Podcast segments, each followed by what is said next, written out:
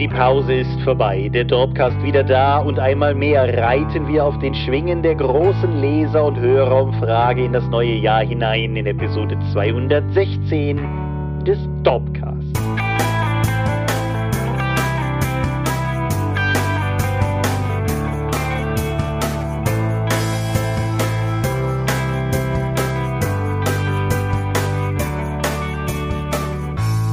Hi und herzlich willkommen zu Episode 216 des Dopcast einmal mehr. Haben wir uns versammelt, über Dinge zu reden, die mit Rollenspiel zu tun haben. Und wenn ich wir sage, dann meine ich zum einen dich. Michael Skopje-Mingers. Guten Abend. Und zum anderen mich, Thomas Michalski. Hi. Und worüber reden wir heute? Die Umfrage von 2022. Genau, das tun wir. Nach einer kurzen, erholsamen Pause, Hüstelräusper, Kurz. sind wir wieder hier und reden über all diese Dinge. Worüber wir nicht reden, ist die letzte Folge. Also sprich, keine Feedbackschleife diesmal. Die letzte Folge ist so lange her, da erinnert sich doch eh keiner mehr dran. War sowieso nur ein Rückblick auf 2022. Genau, was soll man da schon Feedback zu haben? Also bis auf die vielen Kommentare unter der Folge, für die wir uns herzlich bedanken, aber über die wir jetzt hier nicht mehr reden werden. Worüber wir stattdessen reden werden, sind Dinge, die geschehen sind. Und eines davon ist ein Erlebnis, das du hattest. Genau. Ich war letzte Woche in Hackenheim auf der Szenario. Das ist eine Tabletop-Messe, die mal als reine Herr der Ringe-Messe angefangen hat. Dann haben sie sich aber gedacht, so, hm, vielleicht könnte man das ja mal für andere Sachen öffnen. Und in diesem Landgastheim in wunderbarem Ambiente kann man dann eben ganz aufwendig gestaltete Tische mit speziellen kleinen Szenarien spielen. Also das sind nicht, wie man sonst von Tabletop kennt, sowas wie, ja, meine Armee muss deine Armee vernichten und dann würfeln wir fünf Stunden lang, sondern das sind eher kleine Szenarien und die immer auch eine Geschichte erzählen. Und dafür gibt es immer aufwendig gestaltete Tische mit einem bestimmten Thema noch dazu. Es gab einen großen Tisch mit einem Stadtkampfszenario von riesigen Godzilla-Monstern. Es gab auch Herr der Ringe-Tische natürlich. Aber was ich besonders hervorheben möchte und was ich glaube, was mein Lieblingsszenario war, was ich dann auch gespielt habe, war von Silver Bayonet. Es ist von dem Macher von Frostgrave, was ich ja auch schon mal vorgestellt habe. Das ist jetzt aber ein Hexen gar nicht mal so unähnliches Setting im, während der Napoleonischen Kriege, wo halt die Schnitter auf die Welt kommen und dann das Böse wieder auf die Welt zurückkehrt mit Werwölfen, Vampiren und so weiter, aber halt mit napoleonischen Gewehren und so. Und in dem Szenario ging es darum, dass nach der Schlacht von Hanau die Gebrüder Grimm Annette von Druste-Hülsdorf von einem Vampir befreien wollen. Und dann hatten wir zwei Fraktionen, so jeder der Brüder Grimm hatte seine eigenen Geschergen mitgebracht. Dann mussten wir erstmal die Gefolgsleute der Vampire umsäbeln, bis die dann rausgekommen sind. Dann haben wir versucht, irgendwie noch Szenariomarker zu untersuchen, was sich da noch versteckt hat. Dann kamen auch durchaus Untote oder jemand hat Handkäs mit Musik gefunden und hat es deswegen selten seine Angriffe jetzt als heilig, weil das so stinkt, dass selbst Vampire davor Angst haben. Sounds legit. Ja, also Platte sah total super aus, Szenario war super spaßig, Silver Bayonet funkt, behebt all die Probleme, die ich mechanisch mit Frostgrave hatte, obwohl das der Rest bestehen bleibt. Total toll, hat mich groß gefreut, da zu sein. Dann habe ich noch ein Die Kaverne des Froschkönigs gespielt, ein Dungeon-Abenteuer, wo ich mit Pilzmenschen gegen Heldenskelette, Froschmenschen und Käfer gekämpft habe und am Ende dann der Herrscher des Dungeons war. Ich habe noch Freebooters Fate nochmal gespielt. Ja, und so viele Sachen, die ich noch gerne hätte spielen wollen. Es gab einen wunderbar gestalteten Tisch in der alten Welt, wo auch passende Warhammer-Modelle drin drauf waren. Das war mehr oder weniger ein Rollenspiel-Sandbox-Szenario, wo jeder eine eigene Quest bekommen hat, mit dem Tisch dann mit dem Spielleiter interagieren konnte und dann sich Sachen da verändert haben. Das hat auch noch die One-Page-Rules-Regeln benutzt. Also ganz toll. Die Szenario ist zudem auch noch kostenfrei. Die haben wohl so einen Deal mit diesem Landgasthaus. Die sagen so, okay, wir bringen die Leute, ihr sorgt für die Verpflegung und dafür kriegen wir die Veranstaltungshalle umsonst oder zumindest sehr günstig. Deswegen kann man einfach da vorbeigehen und sich das anschauen. Das. Wir haben auch mehrere alte Leute gehabt, die irgendwie dann irritiert irgendwie nur Kaffee trinken wollten oder so und dann durch diese Reihen gegangen sind, um sich das mal anzuschauen. Also viele auch Bekannte gesehen, auch Fans vom Dogcast. Viele Grüße. Ich habe von einigen Leuten gesagt bekommen, dass sie, dass wir jetzt schon viel zu lange in Pause seien und dass das halt so wichtig für sie wäre, dann auch wie ihre rollenspielliche Entwicklung war oder dass sie das halt immer ganz wichtig für ihr Hobby finden. Vielen Dank dafür. Das war sehr toll und wenn die nächste Szenario ist, bin ich dann auch hoffentlich wieder vor Ort, um dann wieder die ganze Zeit spielen und Freude haben zu können. Ja, sehr cool. Ja, dann, dann noch zwei Kleinigkeiten und dann noch ein Elefant im Raum. Die zwei Kleinigkeiten. Mein Roman, Das letzte Kind von Kaltenstein, ist mittlerweile lieferbar, sowohl als Buch als auch als E-Book. Das heißt, wenn ihr Bock drauf habt, eine schauerromantische Geschichte um eine Frau in einem verlassenen Herrenhaus auf einer einsamen Insel zu lesen, dann würde mich das sehr freuen. Und ich packe den Link einfach nochmal schamlos drunter. Wenn ihr alternativ, nein, nicht alternativ, ihr wollt natürlich beides haben, wenn ihr außerdem unser Fate-Abenteuer Death in the City of Angels gedruckt kaufen wollt, das ist auch bis zu Book on Demand geschwappt. Das ist allerdings noch nicht im Handel angekommen. Da ist irgendwie die Weihnachten-Silvester-Sache durchgeschlagen. Kommt irgendwann irgendwann zeitnah, liegt nicht in unserer Hand, wird aber bald verfügbar sein, denke ich. So, das waren die zwei Kleinigkeiten. Und dann noch der eine Elefant im Raum, über den wir aber explizit nicht reden wollen. Und das ist die, die Sau, die gerade in der letzten Woche vor dieser Aufnahme massiv durchs Rollenspieldorf getrieben wurde. Es ist die OGL. Genau. Da gab's Wizard of the Coast hat mehreren Drittanbietern für alternativ die Produkte halt irgendwie vorgesetzt, dass sie die Nutzungsbedingungen ändern wollen und dann gab's ein Aufschrei und viel Empörung und viel Bewegung momentan in der Rollenspielszene. Wir haben uns aber dazu entschlossen, dazu nichts zu sagen. Genau, das hat das hat ein paar Gründe. Der eine ist, dass zu dem Zeitpunkt, wo wir das hier aufnehmen, so viel Bewegung in der ganzen Nummer ist, dass es sehr unwahrscheinlich ist, dass was auch immer wir hier montags aufnehmen, am kommenden Sonntag, wenn ihr das hören könnt, noch Bestand hat. Also so als Beispiel, letzten Freitag hat der Ulysses-Chef sich hingesetzt, um Livestream zu machen und einfach mal die OGL historisch einzuordnen und zu sagen, was da jetzt momentan rausgeht und einfach mal, damit Leute einen Kontext haben, was es mit dieser ganzen OGL auf sich hat. Und während dieser Livestream lief, hat dann Wizard of the Coast ein Statement rausgebracht, was das teilweise schon wieder relativiert hat, was da diskutiert wurde. Deswegen hat das Format einfach mal von einer Stunde auf fast zwei Stunden gebracht. Und das passiert halt momentan jeden Tag.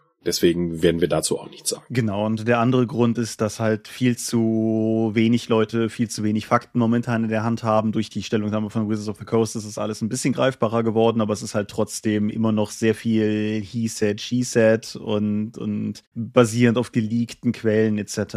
Und das, das bringt niemanden weiter, wenn wir uns da jetzt irgendwas aus dem Kopf drücken, was dann am Ende ohnehin nicht Bestand haben wird. Jo. Reden wir doch stattdessen über Medien. Gut. Ein Medium. Genau. Nicht nur jeder ein Medium, sondern wir haben sogar den gleichen Film gesehen. Und wir haben ihn sogar miteinander gesehen. Das ist ja nicht immer der Fall. So Sachen wie Grand Budapest Hotel hatten wir einfach nur in wildem Zufall gleichzeitig geguckt. Nee, den hier haben wir, haben wir live vor Ort gemeinsam geschaut. Genau. Aus meiner Barbarenbox. Ich habe ja schon ewig keine DVDs mehr gekauft, aber offensichtlich sind die Barbarenfilme nicht wertig genug, um auf Blu-ray gedruckt zu werden. Deswegen gibt es jetzt diese Barbarenbox mit jede Menge DVDs, mit jede Menge Barbarenfilmen. Und der Film, den wir ausgewählt haben, der uns an diesem Abend dann noch unterhalten sollte, war Der Krieger und die Hexe. Genau. Gewonnen hatte er nicht zuletzt wegen einer prominenten Hauptbesetzung, nämlich David Carradine, der der als einziger Name in dieser Castliste mich in irgendeiner Form angesprochen hatte. Aber das war ein Name mehr als bei den anderen Filmen in der Box und deshalb wurde es der Krieger und die Hexe im Original The Warrior and the Sorceress. Miles O'Keefe von Arthur ist schwer enttäuscht über deine, deine Urteilung. Ja, hier. das ist wahr. Hm. Aber eine unterschiedliche Liga trotzdem. Ja, Krieger und die Hexe 1984, US-argentinischer Film. So eine Art Barbaren-Fantasy, das passt durchaus es ist eine Neuinterpretation von Jojimbo, der Leibwächter, was vielleicht einige Leute eher als Last Man Standing mit Bruce Willis oder für eine Handvoll Dollar mit Clint Eastwood kennen. Ja, irgendwo halt ein geisterhafter Schrei von Kurosawa durch den Äther und von Leone gleich mit. Und von wem war Last Man Standing? Weiß ich nicht. Aber die Grundprämisse ist halt, dass so ein ein Typ, der ein guter Kämpfer ist, ein Dorf mit zwei Gruppierungen von Verbrechern kommt, die er dann gegeneinander ausspielt. Und dann irgendwann auch voll aus Fressbrett deswegen bekommt. Genau. Also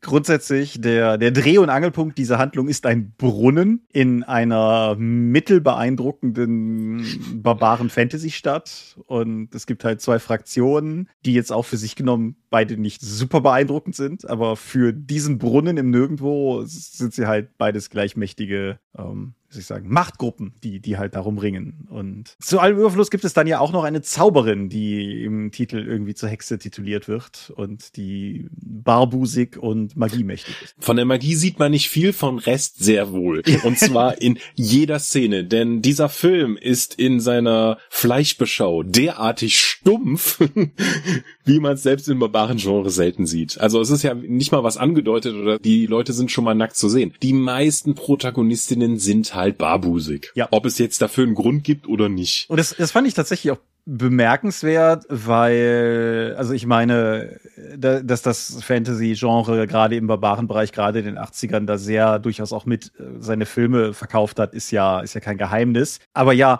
wenn, wenn dieser Film hier auch sich nur den den Hauch einer Mühe geben würde, erotisch zu erscheinen, würdest du halt auch sagen, ja, das reicht halt wahrscheinlich auch schon für ein Softporno. Aber es tut er ja auch nicht. Also die Nein, sind einfach, einfach nur plump. genau, die sind einfach nur nackt.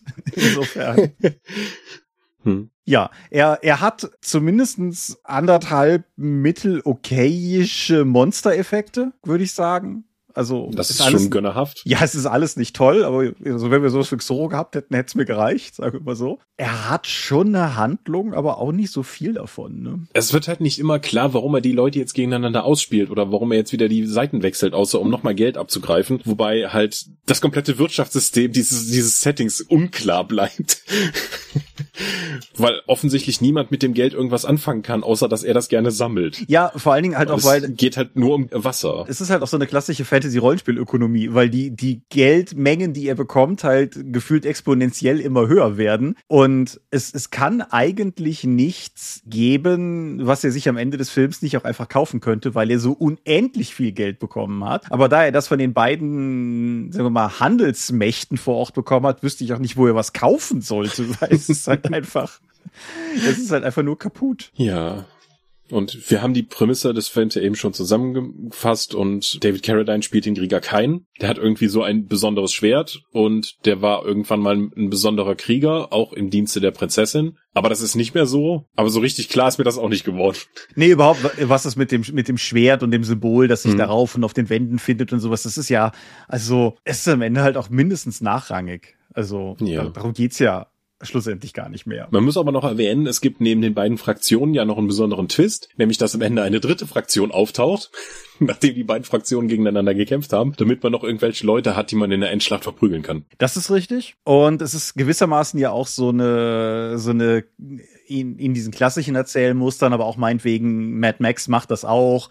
Es ist natürlich auch so ein, ein Abenteuer, das er da jetzt verlebt und danach zieht er dann halt auch weiter. Spoiler. Aber, also, nicht, dass wir Ja, das nicht kommen sehen. damit er das Geld irgendwo anders ausgeben kann. Genau. Soweit ich weiß, hat der Film keine expliziten Fortsetzungen oder sowas erhalten, was fast ein bisschen ungewöhnlich ist für schrullige Barbarenfilme, aber ich glaube, der steht relativ für sich. Wäre mir auch nicht untergekommen, ja. Ja. Es ist nicht so richtig wirklich immer dran beteiligt gewesen hinter den Kulissen, den man, den man irgendwie erwähnen könnte. Er ist angeblich von Roger Corman so, so ungenannt exekutiv produziert worden, aber da verlässt es ihn dann halt auch. Einer der beiden Drehbuchautoren war irgendwie Konzeptzeichner bei Conan. Keine Ahnung, aber das ist halt.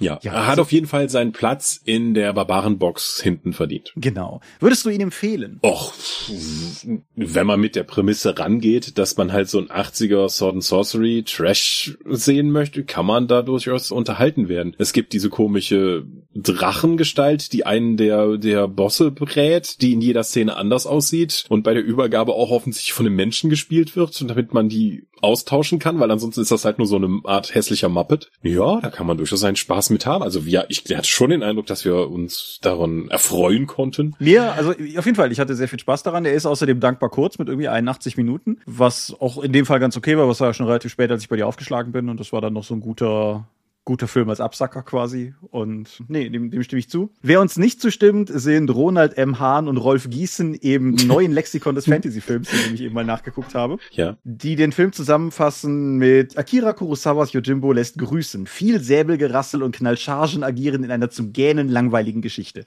Dem würde ich mich nicht anschließen, aber dieses Fantasy-Film-Lexikon ist ja auch von Leuten geschrieben, die offensichtlich Fantasy-Filme hassen. Deshalb ist das immer ein bisschen schwierig. Ich mag aber, dass wir in der Filmbesprechung Knallchargen einbauen. ja, oder? Gerade wenn man das publiziert. Ja, definitiv. Hm. Nee, kann man auf jeden Fall machen. Ja, ist, glaube ich, einer von neun Filmen in dieser DVD-Box gewesen. Das heißt, wir haben also gemessen an deiner Besuchsfrequenz äh, ja noch ein paar Jahre an Barbarenfilmen, die wir da besprechen können. So scheint es auf jeden Fall, so scheint es auf jeden Fall, ja. Alles klar. Ja, das war ja mal kurz und schmerzlos. Und damit rollen wir unverhofft früh bereits ins Thema hinein. Oh, Rollen. Ist das schon irgendwie eine Andeutung auf Übergewichtsthemen? Ach, nee. Ach, Nee.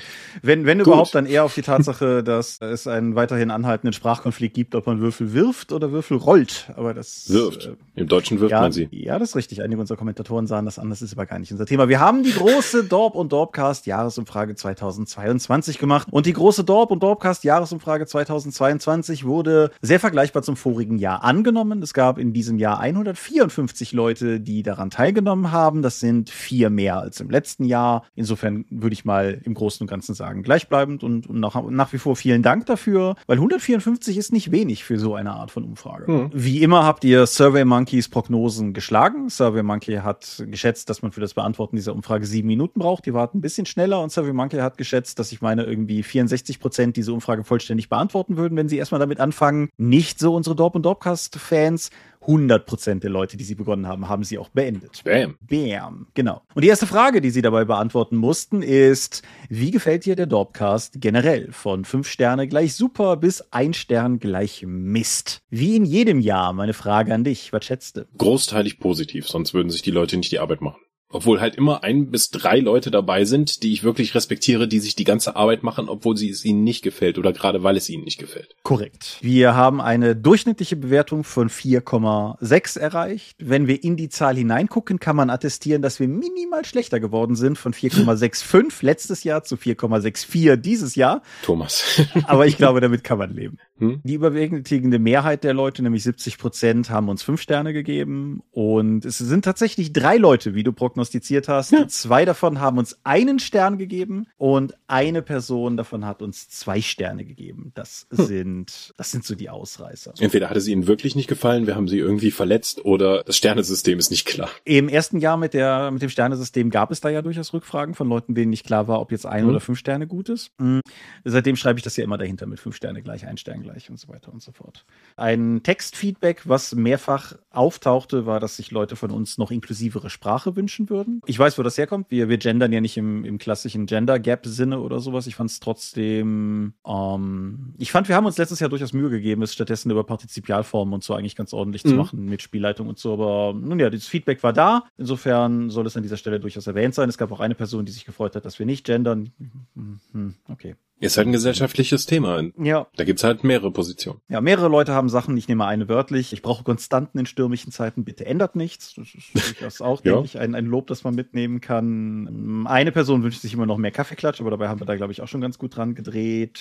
Äh, Eine Person bedauert das Verschwinden von Korn-Episoden. Ja gut, das ist, glaube ich, aber, glaube ich, eine Minderheitenmeinung. Etwas, was ein bisschen häufiger aufgetaucht ist, ist tatsächlich, dass unsere Folgen letztes Jahr, die, die Formulierungen sind unterschiedlich. Einige haben Sachen gewählt, wie einige Folgen eher unfokussiert gewirkt hätten. Eine andere Person schrieb, der Podcast verliert sich in meinen Augen, Querstrich Ohren, leider immer weiter in Richtung eines Rollenspielfeuilletons, beziehungsweise zu Kommentarbeitrag zur Szene. Oho. Ich gebe das jetzt einfach mal so weiter. Es es deckt sich nicht unbedingt mit meiner Meinung, aber das muss ja nichts Mhm. heißen. Aber ich sag mal, im Zweifelsfall kann ich durchaus auch damit leben, wenn, wenn am Ende des Tages der, wenn wir der Rollenspielfeuilleton sind. Das ist, das ist auch okay, glaube ich. Eine Person hat angemerkt, dass zwei weiße Cis-Dudes in der heutigen Zeit vielleicht nicht mehr die signifikanteste Stimme wären, aber ich fürchte, das ist ein, eine Basis, die in uns beide reingebacken ist. Insofern. Ja, es gibt ja auch alternative Podcasts. Also es ist ja nicht so, als ob wir das einzige Format wären und aktiv an der Vernichtung von Mitbewerbern arbeiten würden. Nee, im Gegenteil. Nerd ist ihr Hobby und Gender Swapped freuen sich immer über neue Hörer und wir freuen uns, wenn ihr die auch hört und Dinge gut findet. Insofern. Ich überspringe die konkreten Themenvorschläge wie jedes Jahr und nehme die stattdessen in eine Liste auf, aus der wir dann Folgen für das Mhm. jetzt laufende Jahr schöpfen werden. Die Gästefrage. 56 Prozent unserer Hörer, das ist die klare Mehrheit, wären für ein bis zwei Gäste pro Jahr definitiv zu haben. 36 Prozent, das ist die zweitgrößte Gruppe, denken, könnten ruhig öfter Gäste dabei sein. 5,88 Prozent finden Gäste generell doof und circa ein Prozent hat keine Meinung. Also das war eine explizite Auswahlmöglichkeit. Ich habe keine Meinung. Mhm. Also in etwa so. Es gab dann noch die Möglichkeit, Gäste vorzuschlagen. Da ist relativ viel dabei, was jetzt mich jetzt persönlich nicht unbedingt überrascht. Irgendwie Leute fänden es cool, wenn Mairi noch mal bei uns zu Gast wäre und Leute fänden es cool, wenn Mairi und Nico bei uns zu Gast wären und Ralf Sandfuchs hat bestimmt wieder Ralf Sandfuchs vorgeschlagen. es hat niemand Ralf Sandfuchs vorgeschlagen. Also entweder hat Ralf Sandfuchs die Sache nicht ausgefüllt oder halt. Mhm. Eine Person war der Meinung, Markus Plötz wäre mal ein interessanter Gast. Das ist eine harte Gratwanderung auf der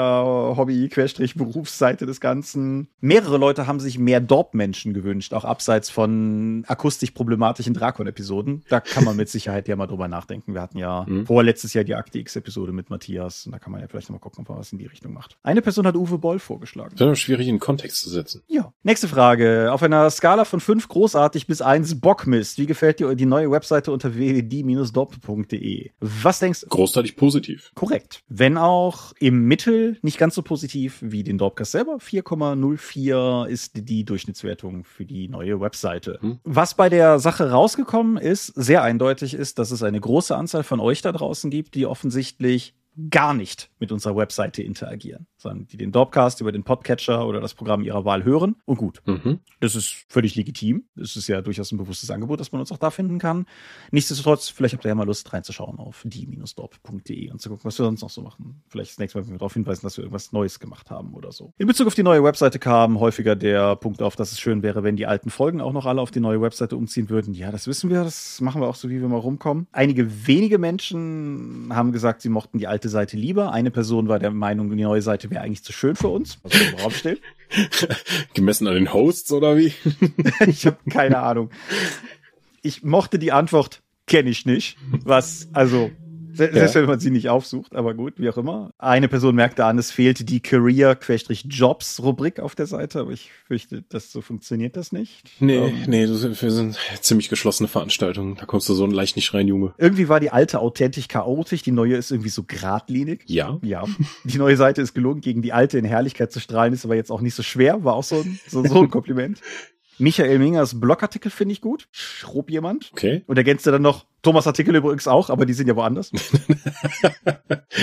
okay. Habe ich letztes Jahr geblockt auf der Daub? Ähm, du hast, glaube ich, 3D-Druckartikel einige sporadische gemacht, oder? Okay. Muss ich mal schauen. Also das musst du wieder machen. Das gefällt Leuten. Ja. Aber das ist im Großen und Ganzen, Großen und Ganzen die, diese Frage gewesen. Verbesserungswünsche zum, zum Gesamtprojekt der Dorp. Ich gucke da mal gerade spontan drüber, aber ich glaube, das ist auch eher was, wo wir mal intern dann irgendwann drüber sprechen können. Das Kreativwochenende hat richtig Spaß gemacht. Generell war das immer ein Wunsch von mir, zusammen mit anderen ein Szenario oder gar Worldbuilding zu betreiben. Da habt ihr ins Schwarze getroffen. Generell kommt bei mir die Kommunikation und der Austausch über Discord gut an. Ich frage mich immer wieder, wie ihr es schafft, euch auch noch dafür Zeit zu nehmen, aber ihr kennt das ja. Aufpassen, dass es nicht wieder zum Burnout kommt. Ich finde eher, dass die Arbeit auf dem Discord so viel Spaß macht, dass es eher das Gegenteil ist. Also gerade der Dorp-Discord finde ich äußerst angenehm und ich empfinde da nichts als Arbeit, wenn ich da mit Leuten interagieren kann, tatsächlich. Ja, sehe ich, sehe ich durchaus auch so. Mehr Mini-Mittwoch wurde auch nochmal bei der Feedback-Fragen Optionen gewünscht und mhm. eine Person schreibt, mehr Anwesenheit auf Cons, Bindestrich, ihr seid Stars. Stars. Fühlst du dich als Star? Nee. Aber mehr Mini-Mittwochs wäre tatsächlich mich jetzt mal vielleicht mit Savage Worlds Regeln. Ja. Weil fünf E-Regeln ja ein bisschen problematisch möglicherweise geworden sind, aber vielleicht mache ich da jetzt nochmal mehr mit Savage Worlds. Das kreative Wochenende hat mir da auch nochmal einen ganzen Schwung gegeben, dass das eigentlich sehr schnell umsetzbar ist, dass ich eigentlich effektiv ganze Downloads damit fertig machen kann. Mal gucken, wie das dann 2023 jetzt wird. Mhm. Die, die Sachen zum, haben wir das überhaupt gesagt, ne? Die Sachen vom Wochenende, vom Kreativwochenende kommen auch noch als Download? Mhm. Hatte ich ja gehofft, dass das eigentlich jetzt noch so um Weihnachten herum gekommen wäre, habe ich aber nicht geschafft. Aber wir hoffen, dass das noch im Januar dann erscheinen wird als PDF. So, wenn es nach Plan klappt, sich in dieser und der nächsten Folge. Wenn es nicht nach Plan klappt, dann wann anders. Aber das ist zumindest mhm. das Vorhaben, genau. Ja. Wünsche und Anregungen zu unserem Patreon kann ich mehr oder weniger überspringen. Die Leute sind äh, ausnahmslos zufrieden und danken sehr oft dafür, dass wir dass wir keine Paywalls haben. Den Deal kennt er ja, machen wir halt nicht. Eine Antwort, die ich hervorheben möchte, fand ich sehr charmant. Die war nämlich, gönnt euch was Schönes, Koks und Nutten oder einen leckeren Kamillentee.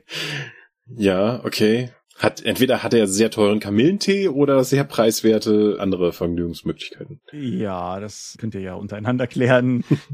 Mehrere Leute haben sinngemäß geschrieben, dass sie ja fast schon ein schlechtes Gewissen hätten, weil sie uns nicht unterstützen. Das haben wir ja letzte Folge schon durchaus ein paar Takte gesagt. Niemand muss uns unterstützen. Es ist halt eine, im Endeffekt ein Angebot, das wir machen, weil ihr uns darum gebeten habt. Wir freuen uns. Es macht für uns Dinge möglich. All das ist durchaus richtig. Aber fühlt euch bitte nicht genötigt. Und einer fordert eine Ilu vom Raptor-Grafen. Haben wir nicht einen Ilo vom Raptor-Grafen? Das ist eine gute Frage. Ist der, ist der Raptor, ist Graf Raptor nicht irgendwie, ich meine, Scandial hatte da mal was gemacht. Schau doch mal auf den Discord und schmeiß uns gegebenenfalls die Ilo nochmal zu. Hervorragend. Genau, so machen wir das. Die, was du uns schon immer fragen wolltest, Frage überspringe ich kurz. Da kommen wir gleich wieder drauf zurück, bis wir, damit wir dann damit, damit quasi am Ende die Folge volllaufen lassen wollen. Die Hobby-Fragen Matrix, Antwortmöglichkeit. Das ist relativ viel, um das in Worten auszudrücken. Ich gehe mal quasi jeweils mit den meistgenannten Sachen so durch. Mhm. Pen and Paper. Die meisten mit 41,18 Prozent spielen mindestens einmal pro Woche. Mhm. Und okay. die zweitgrößte Gruppe mit 35,29 Prozent spielen mindestens einmal pro Monat. Okay dass die wöchentlichen Runden noch so präsent sind, weil kommen wir noch zum, zum Altersdurchschnitt? Wir hatten diesmal keinen Altersdurchschnitt. Okay. Wir haben nur noch ein, eine Geschlechterverteilung gleich. LARP 86,75 Prozent laufen gar nicht. Gute Menschen. Tabletop sieht ein bisschen besser aus. Die Hälfte, ein bisschen mehr als die Hälfte, Tabletop gar nicht. 7,95 Prozent Tabletoppen wöchentlich, immer noch gerundet 12 Prozent monatlich und ungefähr ein Viertel der Leute Tabletop aber seltener als Mhm. monatlich. Da habe ich ja noch Ausbaupotenzial für die nächsten Drakons, dass ich noch mehr Leute mit One-Page-Rules anfixen kann. Lesen, 37,25% lesen täglich, 32,68% lesen mindestens einmal die Woche und der Rest verteilt sich so auf, auf den Kram. 3,27% unserer Hörer lesen gar nicht. Das fand ich spannend. Mhm. Aber ja, also ich, ich, ich bin ja auch in der täglich Gruppe, ich weiß nicht, wo du liegst. Kommt drauf an, was als Lesen zählt. Fair. Weil ich lese jeden Tag irgendwas, aber wenn es jetzt darum geht, ein Buch in die Hand zu nehmen, ist das auch eher so ein, oder ein Magazin, ist das auch eher so ein zwei, drei Abende die Woche. Ja, okay.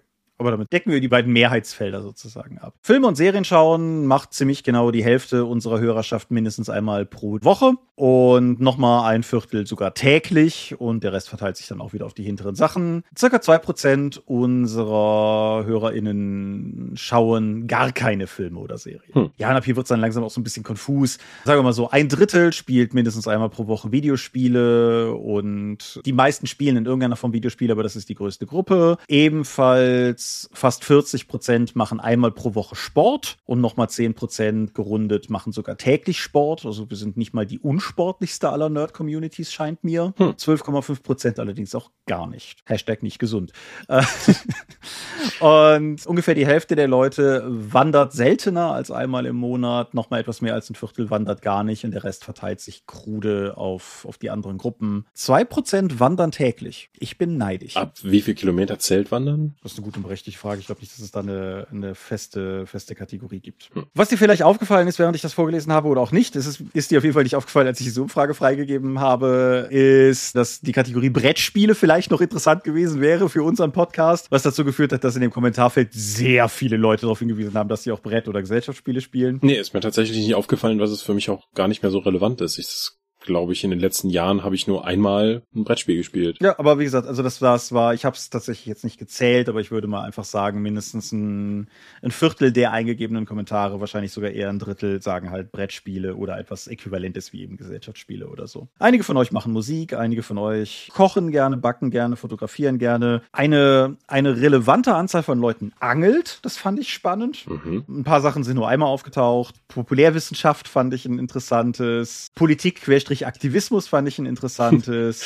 Mehrere Leute machen wahlweise was mit Lego oder Klemmbausteinen. Und eine Person hat zwei Punkte, die ich interessant fand, genannt, nämlich Lockpicking Mhm. und nicht an der Existenz verzweifeln. Schlösser knacken. Und Umfrageteilnehmer 42 trinkt gern Whisky. Als Hobby? Ja. Okay. Hat er oder sie so angegeben. Welchem Geschlecht fühlst du dich zugehörig? Die, wie soll ich sagen, die, die Frage, die so ausgegangen ist, wie du es dir vermutlich vorstellst. Was denkst du? 93 Prozent männlich? Ah, fast. 90 Prozent männlich. Ah. Es ist, Heißt das, wir haben uns, wir haben unsere äh, Diversität gesteigert? ich habe es ich hab's beim letzten Mal tatsächlich nicht verglichen. Wir haben 7 Prozent weiblich und 2,6 Prozent divers. Mhm. Und ja, ich wünschte mir, dass es ausgewogener wäre. Aber ja, so, so ist es halt anscheinend. Und dann kommt die Frage, wo Ärzte ohne Grenzen gewonnen hat.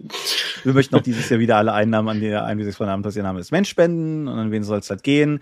Ärzte ohne Grenzen hat mittlerweile einen immer noch deutlich unterlegenen, aber stärkeren Konkurrenten durch die deutsche Knochenmark-Spenderdatei bekommen, Mhm. die, die jedes Jahr so ungefähr, seitdem sie dabei sind, glaube ich, jeweils so die, die Hälfte von Ärzte ohne Grenzen holen. Aber 40,28 Prozent der Teilnehmer sind der Meinung, dass wir das Geld an Ärzte ohne Grenzen geben sollen. Und Mhm. dann werden wir das wohl auch tun. Und das bringt uns zu dem Dinge, die ihr uns schon immer fragen wolltet, aber bisher nicht getraut habt, Teil der Umfrage. Der ist ein bisschen kürzer ausgefallen als im vorigen Jahr, aber ich glaube, das liegt doch einfach daran, dass viele Leute ihre Frage schon gestellt haben. Wollen wir mal gucken, wie viele von denen wir jetzt heute noch hier so untergewurstelt bekommen. Wollt ihr mal eine Online-Con machen? So Conspiracy-mäßig? Nö. Nö.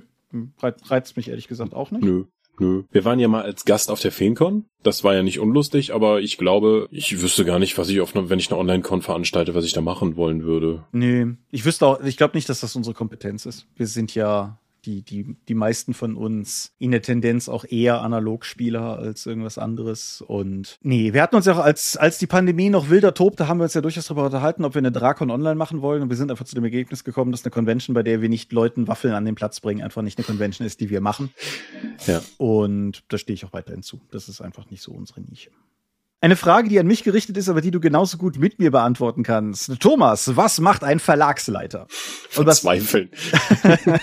und was sind die Unterschiede zu einem Geschäftsführer? Äh, letzteres ist am einfachsten, das ist nämlich vor allen Dingen auch eine juristische Sache. Also der Verlagsleiter macht halt im Endeffekt genau das, was im Namen drinsteckt. Das ist halt, ich scherze hier immer gerne, ein oberer Verwaltungsangestellter. Es, es geht halt mehr oder weniger darum, im wahrsten Sinne des Wortes den Verlag anzuleiten, in dem Sinne, dass idealerweise möglichst alle Leute ihre Arbeit machen können, an Produkten arbeiten, die nachher Leute kaufen und das Ganze möglichst reibungslos funktioniert. Das ist zu guten Teilen eine koordinative Management-Tätigkeit. Genau. Und also die Sachen mit Verträgen und Verträge unterschreiben und, und all diese Sachen, das ist vielmehr eine Geschäftsführungssache, weshalb ich das auch auf keinen Fall machen möchte. Nee, im Prinzip kannst du sagen, ich bin der Vorgesetzte von den ganzen anderen Verlagsmenschen bei Ulysses, also DSA-Redaktion, Hexenredaktion etc. etc. etc. Mhm. Dadurch, dass Ulysses sehr flach hierarchietechnisch aufgebaut ist, ist es halt keine, keine brutale Top-Down-Situation. Aber ja, das hat am Ende mein Job. Leute kommen mit Problemen zu dir. Das ist ein großer Teil dieses Jobs, ja.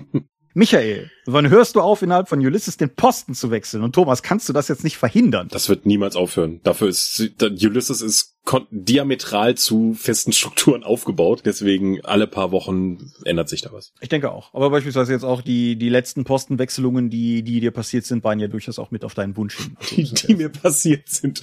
Sehr schön.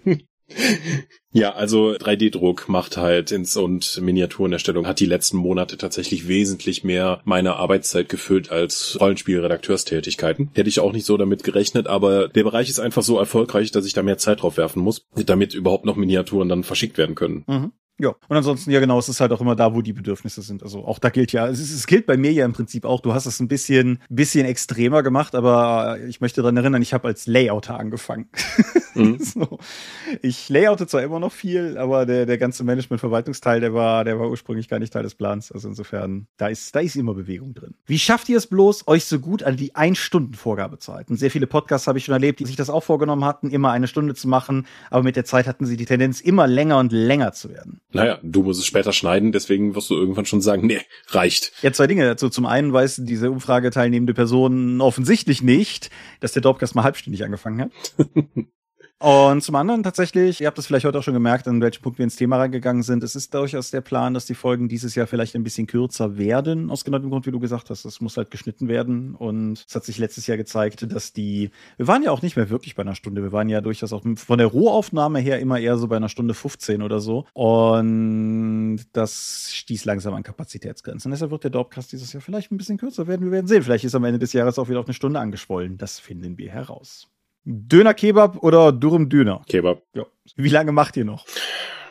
Weiß ich nicht. Es gibt ja immer das Problem mit irgend. Das Problem ist ja auch noch, dass wir beruflich und privat hetzen hier zusammenhängen. Das heißt, auf einer dieser beiden Ebenen kann ja irgendwas passieren, weswegen wir uns nicht mehr sehen wollen. Und dann kann das ganz schnell vorbei sein. Oder Lebenselemente ändern sich, dass wir einfach nicht mehr die Zeit dazu finden, das hier zu machen. Also wir haben keinen gesetzten Endpunkt, dass wir sagen, so, wir machen noch bis Episode 250 oder bis einer von uns 50 wird und dann ist Schluss. Nee, solange wie wir lustig sind, würde ich sagen. Also ich finde, ich finde, wenn, dann müssen wir bei 249 mit einem Cliffhanger aufhören oder sowas. Das ja, damit wir die letzte Episode nicht machen in guter Dorp-Kampagnentradition. Exakt, ich, exakt, du verstehst mich. Ich mochte die Frage in ihrer ambivalenten Formulierung aber auch so, wie lange macht ihr noch gesundheitlich? Oder so, heute? Oder, ja. So, wann hört ihr bitte auf, damit wir mal die jungen, die wilden Jungen irgendwie eine Chance haben auf dem Rollenspiel-Podcast-Markt? Hm. Genau, gib mal, gib mal den Slot frei, Junge. Macht ihr mal einen Kickstarter für eine gemeinsame Rollenspielrunde mit euch? Nein.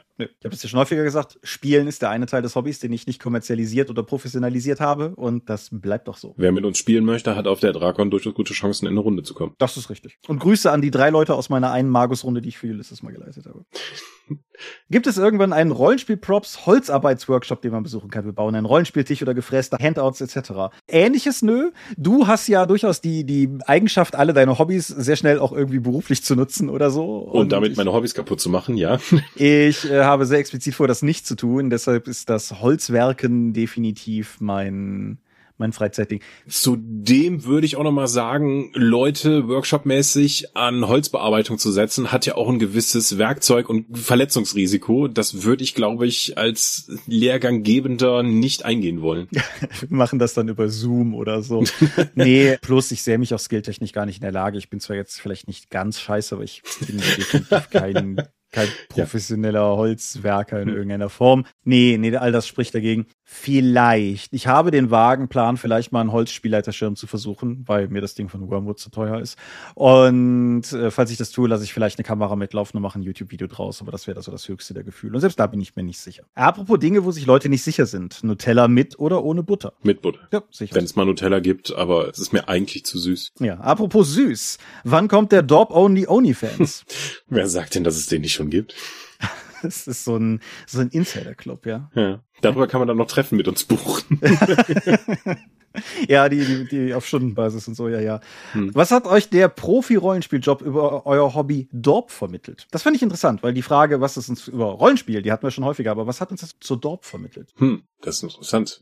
Dass ich, nachdem ich es beruflich gemacht habe, gemerkt habe, wie wichtig mir da diese, diese Hobbyaspekte eigentlich sind und was mir dann auch gefehlt hat, als ich das eben durch die berufliche Ausübung dann nicht mehr hatte und mir dann effektiv was Neues suchen musste, was ich ja mit dem 3D-Druck wieder kaputt gemacht habe. Ich hatte es ja auch damals hier schon im Dorpcast erwähnt, als ich dann von der Verlagsschiene in die Vertriebsschiene gewechselt bin und quasi innerhalb des ersten Monats wieder angefangen habe, Rollenspielmaterial zu schreiben. Einfach weil das nicht mehr Teil meines Jobs war, weil ich den ganzen Tag nur noch Zahlen eingetragen habe und dann einfach abends nach Hause kam und noch kreative Energie hatte und einfach auch die, die Power dann irgendwie sowas Hobbymäßiges umsetzen zu können, was mir vorher gefehlt hat. Mhm. Ich würde, ich würde vor allen Dingen sagen, also ich glaube durchaus, dass die Dorp als Projekt ein gewisses Maß an Professionalität besitzt, dadurch, dass wir natürlich die Skills, die wir auf der Arbeit auch teilweise erlernt haben, hier mit anwenden können. Und umgekehrt. Sei es einfach sowas wie Layout oder so, sei es der Umgang mit Kunstschaffenden, aber auch sei es sowas wie einfach Produktplanung, ganz banal.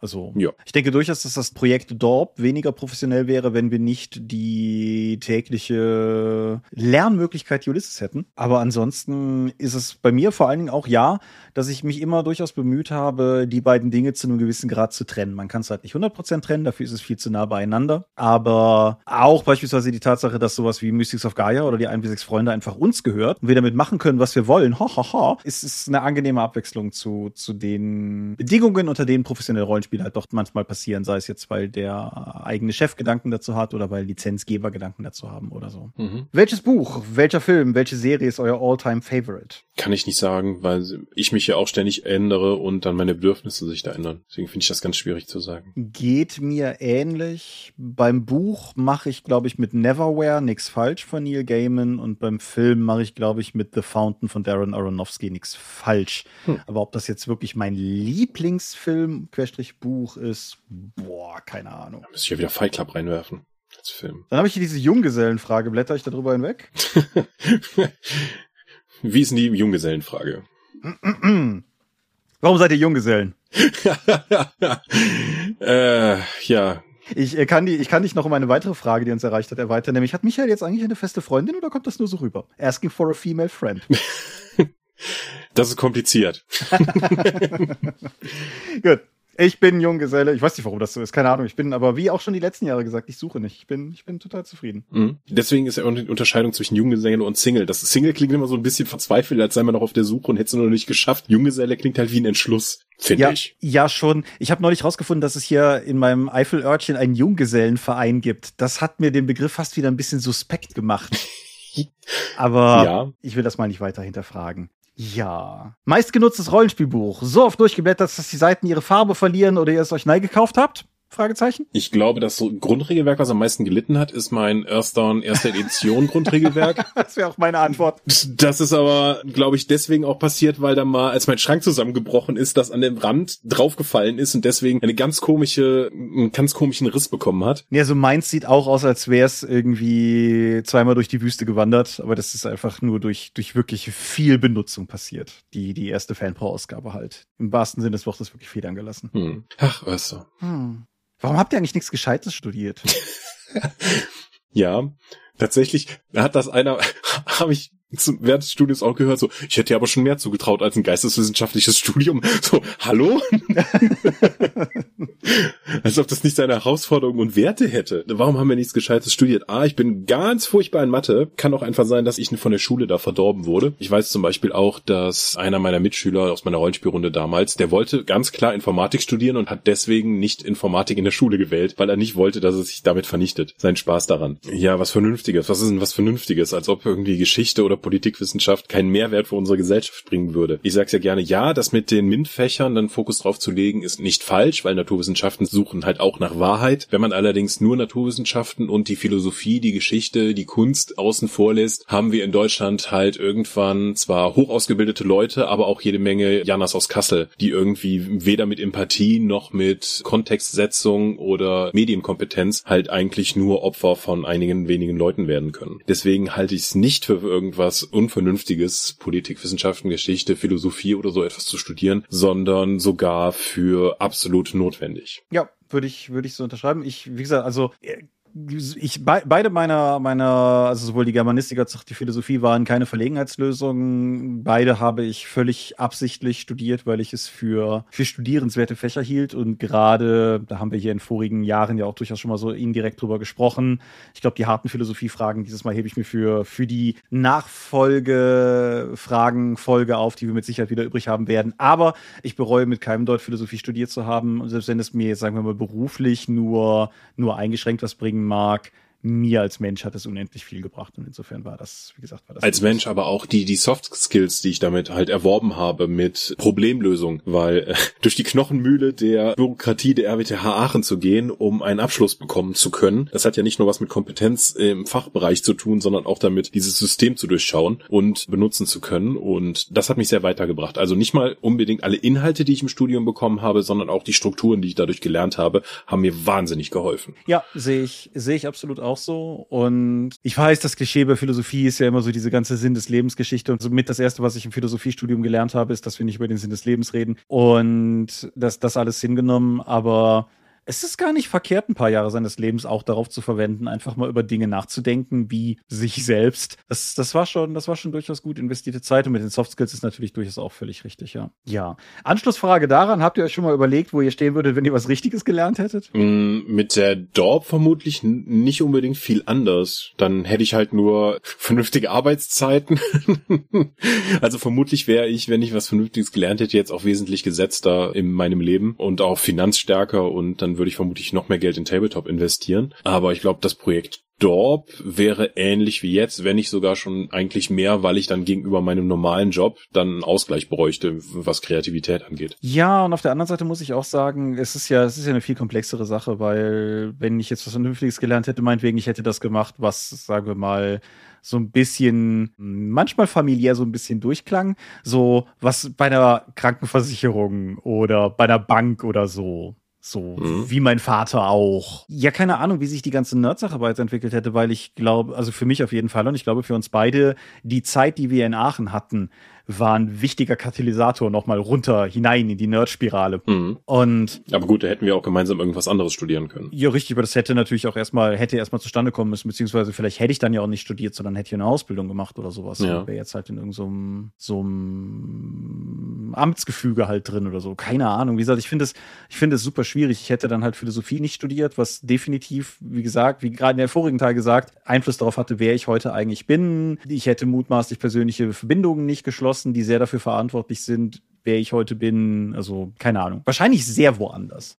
Ich glaube, ich glaube, das war durchaus eine, eine sehr zentrale Sache. So, wenn wir wirklich wollen, dass die Folge ein bisschen kürzer wird, müssen wir für heute zum Ende kommen, so langsam. Wie geht Plasmaschnitzel? Steht in Kochen für die Meute, kommt irgendwann im Februar als Download. Ich gucke gerade noch mal drüber. Eine letzte lockere vielleicht noch. Denkt ihr euch beim Anschauen eines Films nicht öfters mal, ich hätte das besser gekonnt? Die Inszenierung und das alles? Ich weiß ich nicht. Das alles, Also, ja, das ist also Captain Hindsight-mäßig oder so. Ja, warum hat er das nicht besser gemacht? Ich denke auch oftmals auf Rollenspielprodukte von uns. Boah, es hätte aber besser werden können. Ja, aber das war halt das beste Ergebnis, was die Leute mit der Kompetenz zu dieser Zeit innerhalb des Zeitrahmens mit den gegebenen Ressourcen haben erreichen können. Also, ja, denke ich mir manchmal, aber ich weiß ja auch, was für alle, was für ein Leidensweg da manchmal vorsteht. Ja, ich, ich würde tatsächlich sagen, ich tue das nicht. Und ich möchte hier den weisen Michael Mingers zitieren. Ich weiß nicht, ob du den kennst. Der, der hat mal ein Zitat gemacht, spezifisch spezifischer auf Bücher, aber ich würde es adaptieren auf alle Medien. Jedes Medium, das erscheint und sagen wir mal intrinsisch nicht kaputt ist, ist ein Wunder. ja.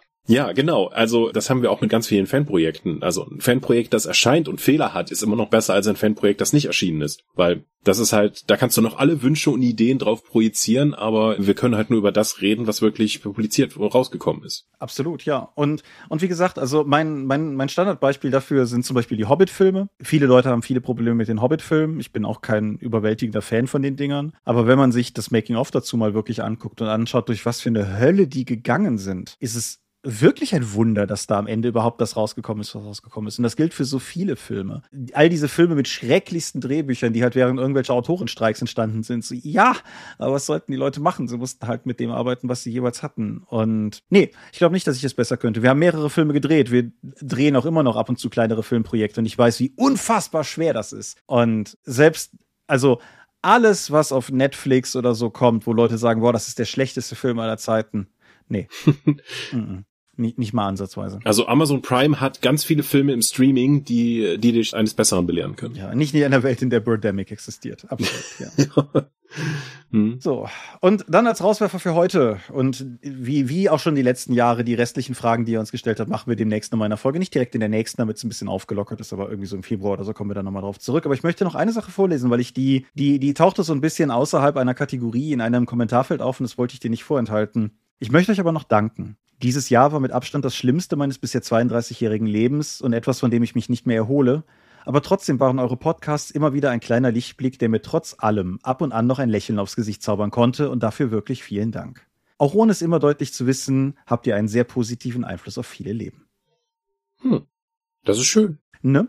Und das ist etwas, was mich was mich auch gerade gerade in Bezug auf den Dropcast immer mal wieder, woran ich mich immer auch mal wieder gerne versuche selbst zu erinnern und umso dankbarer bin ich für für Einsendungen wie diese, weil wir sind halt auch einfach nur zwei Dödel, die alle zwei Wochen über Rollenspiele reden. Und dass es halt gleichzeitig trotzdem für viele Leute wirklich eine Bedeutung hat, ist mir im Grunde klar, weil ich halt, wie auch schon in den vorigen Jahren gesagt, ja auch meine Medien habe, die für mich genau so Funktionen auch schon in tiefen Phasen erreicht haben. Aber ja, vielen lieben Dank für den Dank gewissermaßen, weil wie gesagt, das ist nicht, das ist nicht selbstverständlich. Gut. Kommst du zum Sermon? Ja. Gibt's einen neuen? Ich, ich, ich habe ich hab's wie immer verlernt. Ich muss ihn gerade noch aufmachen. Sekunde. Ja, ja, ja. Kommt gleich. Ich habe das alles unter Kontrolle. Wir sind die Dorp. Ich bin mir noch nicht ganz sicher, ob der Sermon nicht nochmal ein Update bräuchte, aber ihr findet uns unter www.die-dorp.de. Dort bringen wir neben dem Dorpcast auch Rollenspiel-Downloads zu eigenen und fremden Systemen. Manchmal veröffentlichen wir sie als Buch. Dorp TV berichte vor allem von Cons und Messen unter youtube.com slash die Dorp. Wir haben kleidsames Merchandise. Den Dorp-Shop gibt es unter getshirts.com slash Dorp. Wir sind auf rspblogs.de, Facebook und Twitter. Die Dorp geht an den Tom. Meine Webseite gibt es unter thomas-michalski.de. Wir haben einen eigenen Discord-Server unter discord.die-dorp.de und wir veranstalten die Drake und die kleine sympathische Paper Convention in der Eifel. Das nächste Mal vom 15. bis 17. September 2023. Und möglich wird das alles durch eure milden Spenden auf Patreon. Paywalls gibt es keine und die Infos warten auf patreon.com slash. Ja, gucken wir mal, wie 2023 wird, ne? Genau. An dieser Stelle noch eine, eine Sache, über die wir im Vorfeld gesprochen haben, die wir eben nicht laut ausgesprochen haben. Danke auch nochmal an dieser Stelle an unsere Patreon-Unterstützer. Nicht nur halt im, im ganzen Kontext von ihr müsst uns nicht geben, sondern zum einen auch Dank an mindestens zwei Leute, von denen ich weiß, die, nachdem ich letztes Mal auf die sinkenden Zahlen hingewiesen habe, ihr Patronat erhöht haben. Dafür sehr vielen Dank. Aber auch pauschal einfach danke, dass ihr es uns letztendlich ermöglicht habt, beispielsweise die OGL-Sau nicht durchs Dorf treiben zu müssen, sondern dass wir halt einfach unser Ding so machen können, wie wir glauben, dass es richtig ist hm. und ihr das anscheinend auch für richtig haltet. Genau, dass wir auch, dass es nicht notwendig ist, dass wir jetzt auf ein heißes Thema oder so wie die OGL springen müssen, einfach um Klicks zu generieren oder Aufmerksamkeit zu generieren, um unseren Lebensunterhalt zu verdienen, sondern dass sie uns ermöglicht, einfach nur mit Abstand dann das abwarten zu können, bis man viele Sachen klarer sind. Genau, weil eines ist völlig klar, Dorpcast 216, es hat sich ausgeogelt, würde definitiv Klicks Klicks ziehen wie sonst nix. Aber bringen wird's halt keinem was. Und wie gesagt, das ist, eine, das ist eine sehr dankbare Position, in der wir uns da befinden. Und auch, wie gesagt, dafür, dafür an euch. Vielen Dank. Und wenn ich schon Danke sage, dann sage ich auch Danke an euch alle fürs Zuhören und dir für dieses nette Gespräch und diesen Einstieg ins neue Jahr. Mhm. Bisschen mehr Begeisterung, bitte. ja, mal gucken, wie 2023 wird, ne? Besser. Ja, wollen wir jetzt nicht hoffen, sondern machen es so. Huh, Aktionismus, alles klar. Dann, ja, schreit es in die Welt und haut es mit Edding an die Wände. Ich wünsche euch angenehme 14 Tage. Wir hören uns dann nämlich wieder zum nächsten ganz regulären Dorpcast an dieser Stelle hier wieder. Und bis dahin sage ich Adieu und ciao, ciao. Tschüss.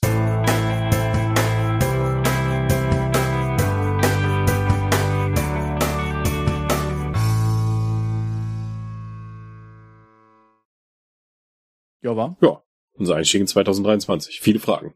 Ja, also es, es sind auch noch, es sind noch ein paar sehr schöne Fragen übrig. Also wir sollten auf jeden Fall noch eine zweite von machen. Und es ist wie immer natürlich ein bisschen zerrüttet, weil die Leute ja untereinander, also ich versuche die zwar immer so ein bisschen in eine dramaturgische Reihenfolge zu bringen, aber weiß der Geier. Hört, hört. Ja. Jemand hat übrigens gesagt, wir sollten unsere Jahresrückblickfolgen in Zukunft live aufnehmen mit Smoking und Gala-Dinner. Okay.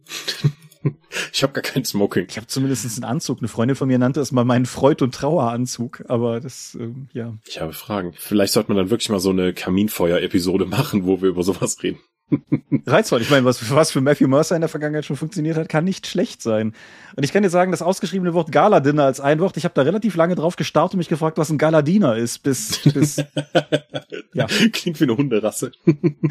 ich finde auch. Vielleicht, vielleicht können wir es ja bei, bei Mystics of Gaia dann mal irgendwie verwursteln oder so.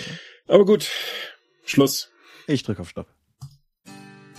Auch in diesem Monat möchten wir euch an dieser Stelle wieder für eure großzügigen Spenden auf Patreon danken, denn nur durch eure Unterstützung ist dieses Projekt in der heutigen Form möglich.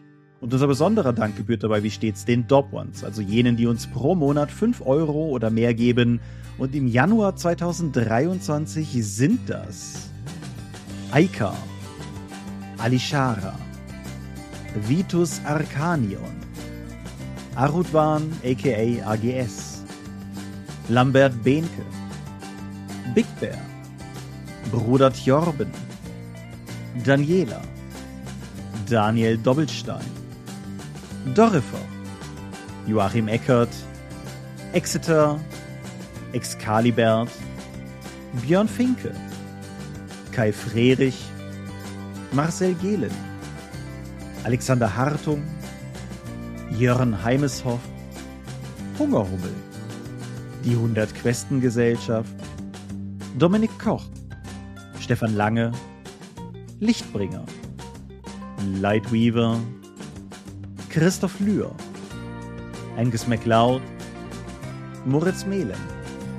Miles, Mibi, Ralf Sandfuchs, Sawyer the Cleaner, Ulrich A. Schmidt, Oliver Schönen, Jens Schönheim, Christian Schrader, Alexander Schendi, Patrick Siebert, Lilith Snow White Pink, Sphärenmeisters Spiele, Stefan T., Florian Steury, Sven, Technosmurf, Teichdragon, Tellurien, Jeremias W., Talian Vertimol, Xeledon und Marco Zimmermann. Danke, dass ihr uns freiwillig ohne Paywall und Auflagen so tatkräftig unterstützt, einfach weil ihr es könnt. Danke.